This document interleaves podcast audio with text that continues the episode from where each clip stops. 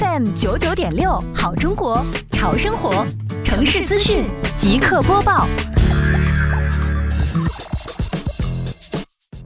今天上午，杭州市西湖区双浦镇长效检查组人员按照标准导览图设计要求及日常的检查扣分点，结合行政村生活垃圾收集站的实际情况，对存在问题的村社进行现场指导。由于开展的时间前后差别，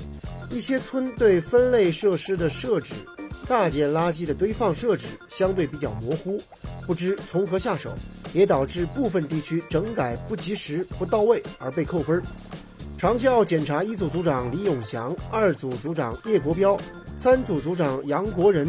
分别带领组员进村检查指导，并加强管理责任人的沟通。虽存在时间差异，但是开展情况大同小异。特别强调的是，